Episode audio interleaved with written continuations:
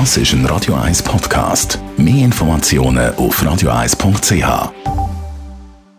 Espresso, Latte Macchiato oder lieber ein Cappuccino? Es ist Zeit für die Radio 1 Kaffeepause mit der Serafina Loginbühl. Präsentiert von der Kaffeezentrale. Kaffee für Gourmets. www.kaffeezentrale.ch Ja, wir haben in der Kaffeepause schon über das Ernten von Kaffee geredet. Das kann man jederzeit nachlesen als Podcast auf radio1.ch. Jetzt wollen wir aber den Weg mal vom Kaffee anschauen, nachdem er geerntet worden ist. Serafina Luginbühl, also der Weg vom Produzent zum Exporteur. Nachdem wir den Kaffee gepflückt haben, waschen wir den Kaffee waschen und dann ist wichtig, dass er möglichst schnell getrocknet wird. Die einen Farmen oder Kaffeebauern haben eine eigene Trocknungsanlage. Das ist aber eher selten der Fall, weil es sich einfach nicht lohnt, für einen, einen Kaffeebauer allein so eine Trocknungsanlage zu haben. Da kommen dann Kooperativen und Zwischenhändler ins Spiel.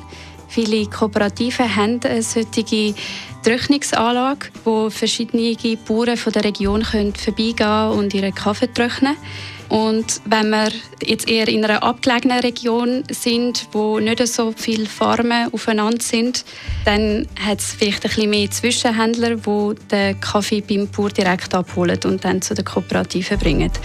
Also es ist sehr abhängig davon, in welchem Land und in was für einer Region wir sind, wie die ganze Wertschöpfungskette dann aussieht. Gibt es sonst noch Vorteile äh, für die Bauern?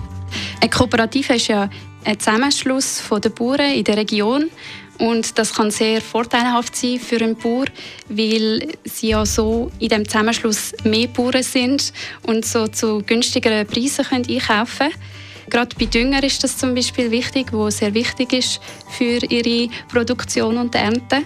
Und dann hat es natürlich noch weitere Vorteile, dass Kooperative Bildung anbieten und ihnen zeigt, wie man Kaffee möglichst effizient anbaut und auch die ganzen Finanzierungen von Zertifizierungen wie Fairtrade, Organic werden so auch viel einfacher, als wenn das der Bauer allein muss stemmen. Also ich merke, das ist so einiges, was eine Kooperative kann anbieten kann. Aber ich nehme an, die Bauern die müssen auch etwas bieten.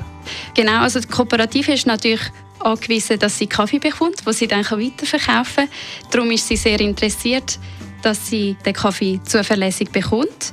Und äh, es gibt oft dann Abmachungen zwischen den Bauern und den Kooperativen.